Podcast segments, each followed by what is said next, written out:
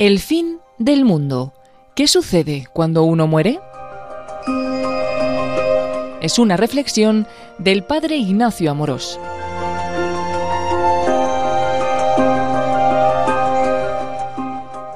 ¿Alguna vez te has preguntado cómo será el fin del mundo? ¿Qué sucede cuando uno muere? A todos nos intriga saber si hay algo después de la muerte. ¿Es verdad que existe eso del cielo y del infierno?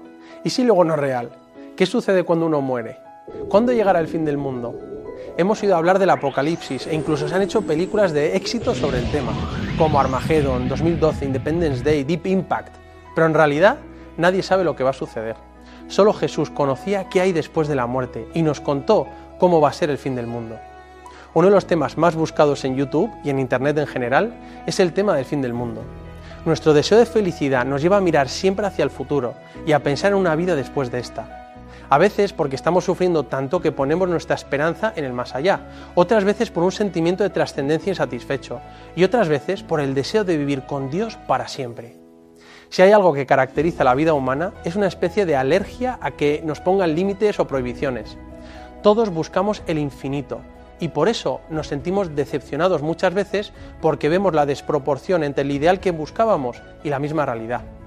Pero seguimos buscando más, porque tenemos una infinita capacidad de querer más y más. Siempre queremos más. Nuestro cuerpo tiene unos límites a partir de los cuales el placer se convierte incluso en el sufrimiento. Pero no hay límites a los deseos del alma, a la sed de amor que tenemos, que nunca llegan a estar totalmente satisfechos. No hay límite al conocimiento que puedes aprender, al amor que puedes dar, a la alegría que puedes experimentar o a la belleza que puedes contemplar.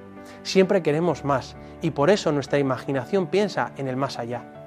Con nuestra forma de vivir nos estamos jugando todo. Ya no solo nos estamos jugando perder nuestro dinero, nuestras posesiones, la salud, nuestras amistades, nos estamos jugando algo mucho mayor. Nos estamos jugando la felicidad ahora en esta vida y para siempre en el cielo. ¿Qué hay más importante? Lo que hacemos ahora en nuestra vida influye en el más allá. Como se dice en la película de Gladiator, que me encanta, lo que hacemos en esta vida tiene su eco en la eternidad. Nos jugamos todo porque lo verdaderamente importante es ir al cielo. No sabemos cuándo será el fin del mundo, pero sí sabemos qué es lo que pasará al final de los tiempos, porque Dios nos lo ha revelado. Es lo que llamamos escatología, la teología del fin del mundo. Escatón significa final, realidades últimas. Son los llamados novísimos, que se han enseñado desde la primitiva iglesia y que son muerte, juicio, cielo e infierno. En este vídeo hemos dividido lo que pasará al final de los tiempos como en seis pasos, para recordar cuál es nuestra meta en la vida y así dar sentido a nuestro día a día.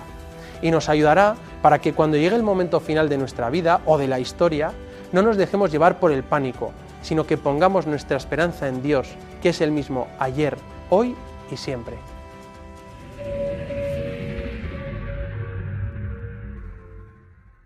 Primero, la muerte, que es el final de la vida terrena y es el gran enigma del hombre. Es lo único seguro, que tarde o temprano todos vamos a morir. ¿Y qué sucede con la muerte? El alma es inmortal y subsiste tras la muerte, quedando a la espera de la resurrección de los cuerpos. En el plan original de Dios no estaba previsto la muerte, sino que la muerte es consecuencia del pecado original. Pero la muerte fue transformada por Cristo, que también experimentó la muerte y transformó la maldición de la muerte en bendición. Decía Santo Tomás Moro, la tierra no tiene ninguna tristeza que el cielo no pueda curar. Para un cristiano, la muerte no tiene la última palabra, porque Jesucristo resucitó y venció a la muerte. Como dice la Biblia, el amor es más fuerte que la muerte. ¿Tú crees que el amor que tenías a tus padres, abuelos, amigos que han fallecido va a terminar con la muerte? No, el amor es para siempre. Con la muerte no acaba la existencia del hombre, pero sí termina el tiempo de merecer y de conversión. Después de la muerte ya no podemos merecer o arrepentirnos. El pensar en la muerte da urgencia a nuestras vidas, sabiendo que el tiempo de merecer es breve y que tenemos que aprovechar la vida para gloria de Dios, y nos lleva a vivir con responsabilidad y vigilantes en el amor.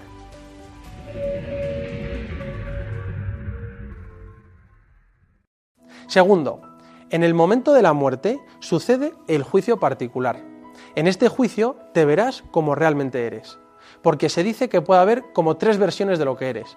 Lo que los demás piensan de ti, lo que piensas tú de ti mismo y lo que eres de verdad. Porque en realidad somos lo que somos delante de Dios y no somos lo que juzgan los demás de nosotros o lo que muchas veces pensamos de nosotros mismos que puede ser muy subjetivo. Todo sale a la luz en el juicio particular. Te verás como eres de verdad, porque te verás en Dios. Cada uno de nosotros somos responsables individualmente de lo que hemos hecho y el juicio particular es la retribución inmediata después de la muerte. Es decir, en el momento mismo en el que el alma abandona el cuerpo, es juzgada por Dios. Como dice San Pablo, todos debemos comparecer ante el tribunal de Cristo, para que cada uno reciba conforme a lo bueno o malo que hizo durante su vida mortal. ¿Y de qué se nos va a juzgar? Pues como decía San Juan de la Cruz, al atardecer de la vida te examinarán del amor. No se nos juzgará en cuánto dinero hemos conseguido o en nuestros logros personales, sino que se nos juzgará sobre el amor. Y en el juicio particular podemos recibir tres tipos de destinos o retribución, cielo, infierno o purgatorio aunque solo dos duran toda la eternidad, el cielo y el infierno. Como ha enseñado la Iglesia, entre el momento de la muerte y el juicio final al final de los tiempos, las almas gozan de Dios, sufren el infierno o se purifican en el purgatorio.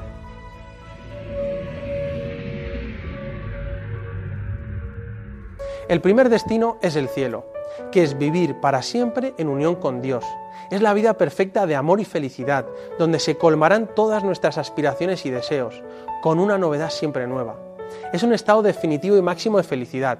Jesús ha hecho posible el cielo. Hace poco escuché a un actor famoso decir que para él el paraíso no es un lugar físico, sino que su paraíso era estar con la persona que ama. Y algunas veces hemos tocado el cielo con experiencias de amor, en la familia, con amigos o con tu enamorada. No sé si te ha pasado que cuando uno se enamora de verdad, con un amor auténtico, y abraza a la persona de la que se ha enamorado, es como si el tiempo y el espacio se detienen, como si estuvieras por encima del mundo. No sabes dónde estás y pierdes la noción del tiempo. No necesitas nada más.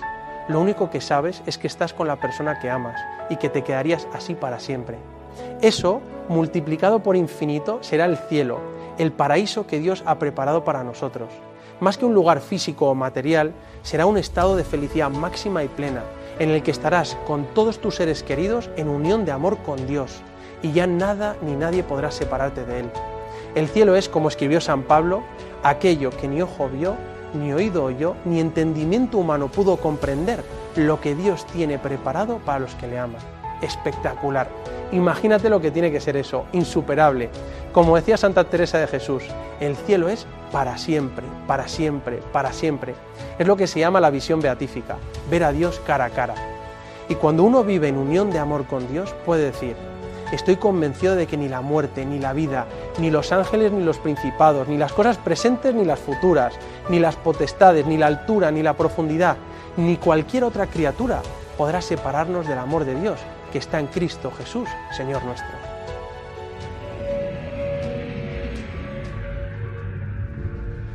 El segundo destino sería el purgatorio, que es un estado en el que los que mueren en gracia de Dios, pero están imperfectamente purificados, sufren una purificación después de la muerte, para obtener la santidad necesaria para entrar en la alegría del cielo. Lo bueno del purgatorio es que están seguros de ir al cielo, Incluso algunos piensan que el purgatorio es una misericordia de Dios para limpiarnos y así poder gozar del cielo para siempre en toda su plenitud. En la Biblia se habla del fuego purificador y siempre hemos tenido la práctica de rezar y ofrecer limosnas por los difuntos. Nosotros podemos hacer mucho por nuestros seres queridos que han fallecido. Los que están en el purgatorio pueden beneficiarse de lo que ofrecemos por ellos, con nuestras oraciones, misas, sacrificios y buenas obras.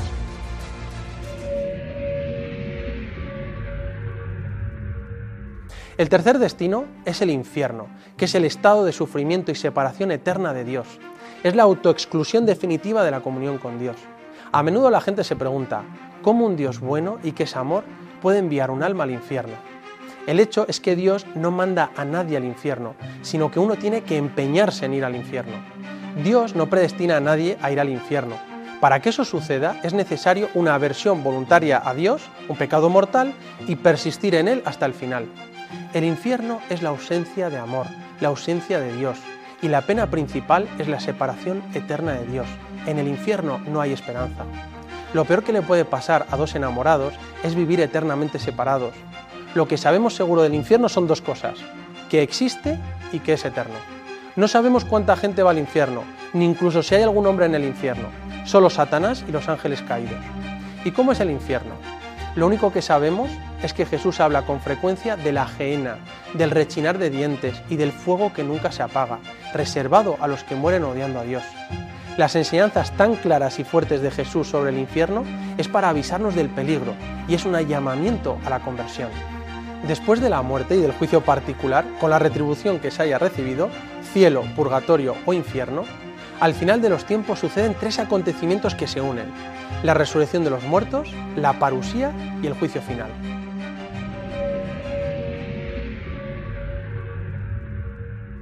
Tercero, la resurrección de los muertos. ¿Y cómo será eso? Este cómo nos sobrepasa, no es accesible más que en la fe.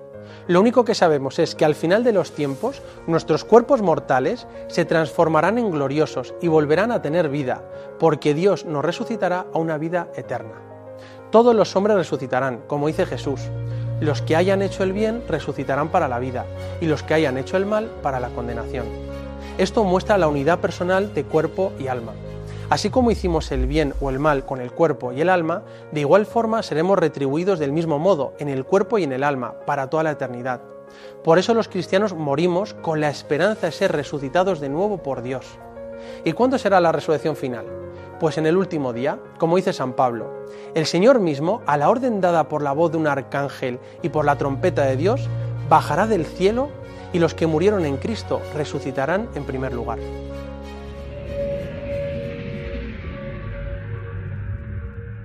Cuarto, junto con la resurrección de los muertos viene la parusía, que es la segunda venida de Jesucristo en gloria al final de la historia.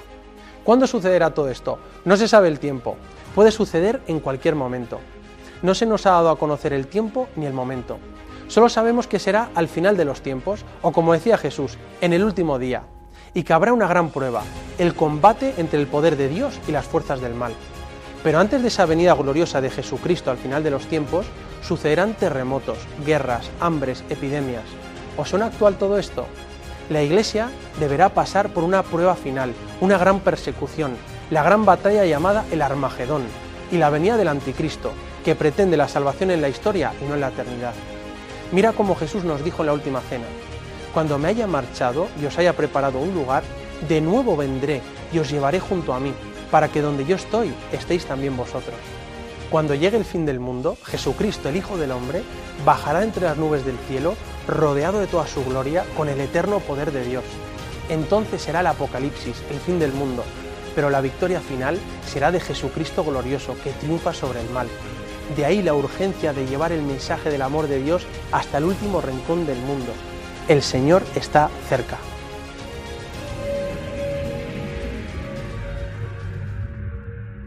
Quinto, el juicio final. Junto con la resurrección de los muertos y la parusía, la venida de Jesucristo al final de los tiempos, tendrá lugar el juicio final o el juicio de las naciones, en el que Cristo vendrá como juez supremo para retribuir a cada uno según el bien o el mal que haya hecho en su vida terrena. Y se nos juzgará en el amor a Dios y al prójimo. Jesús dirá en ese último día, cuanto hicisteis a uno de estos hermanos míos más pequeños, a mí me lo hicisteis. A veces se dice que en el mundo parece que triunfa el mal, ¿Cómo es posible que Dios calle ante tantas barbaridades que han pasado en la historia? Campos de concentración, matanzas, guerras, injusticias. Pues mira, como le escuché al obispo Munilla, Dios calla, pero no para siempre, porque respeta nuestra libertad.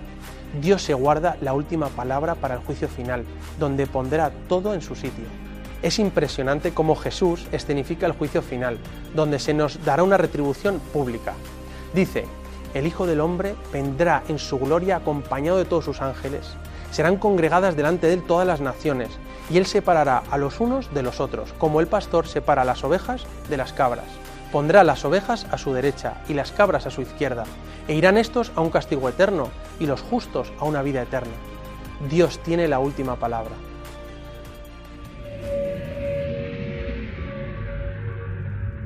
Sexto, por último, llegarán los cielos nuevos y la tierra nueva. Esto es lo que muchas veces no sabemos sobre el fin del mundo. Todo termina con los cielos nuevos y la tierra nueva. No es que el mundo vaya a ser destruido, sino pasado al fuego, purificado, transformado por el fuego del amor de Dios. Por eso hablamos del cielo como el reino de Dios en plenitud, consumado, porque hay cierta continuidad entre el reino de Dios en la tierra y el reino de Dios en el cielo. Como se reza en los funerales, que la vida de los que creen en Dios no termina, se transforma. Y al terminar nuestro tiempo en la tierra, adquirimos una mansión eterna en el cielo. Por eso se ha dicho que el cielo no está tan lejos y que empieza ahora, ya en este mundo. Y el infierno también comienza ahora, pero no de forma plena. Lo podemos ver en la vida de algunas personas que están viviendo un infierno en la tierra, u otras que gracias a Dios están viviendo un cielo en la tierra. No es pleno porque todavía hay limitaciones y sufrimientos, pero de alguna manera se empieza a saborear lo que es el cielo o a sufrir lo que es el infierno. Me encanta eso que decía San José María. Cada vez estoy más persuadido la felicidad del cielo es para los que saben ser felices en la tierra. Después de la victoria de Cristo Rey con el juicio universal, el reino de Dios llegará a su plenitud y todo el universo será renovado, y los santos reinarán por siempre con Cristo, en cuerpo y alma glorificados.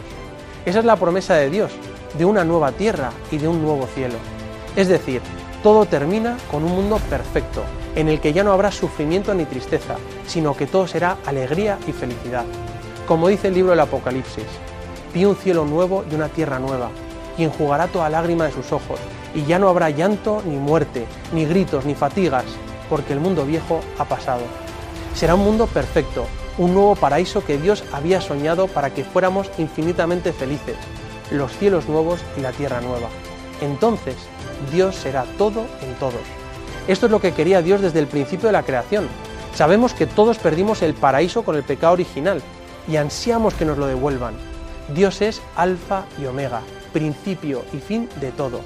Santo Tomás de Aquino hablaba del exitus reditus, del salir de Dios al mundo haciéndose hombre y el regreso de Dios llevándose consigo al cielo a toda la humanidad. Y no solo los hombres, sino también el mundo material será renovado en un universo nuevo. El triunfo final de Cristo no será un triunfo en el que la Iglesia alcance el poder temporal, sino que será el triunfo del amor y la misericordia de Dios, que llevará a cabo la recapitulación de todas las cosas en Cristo. Y Dios dice, mirad, yo hago nuevas todas las cosas. Esto es lo que sucederá al final de los tiempos como en seis pasos.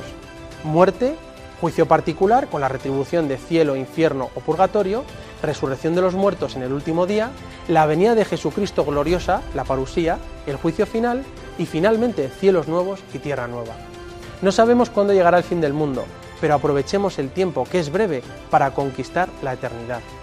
Estamos hechos para el cielo. Y no lo olvides, Dios te quiere y te quiere feliz.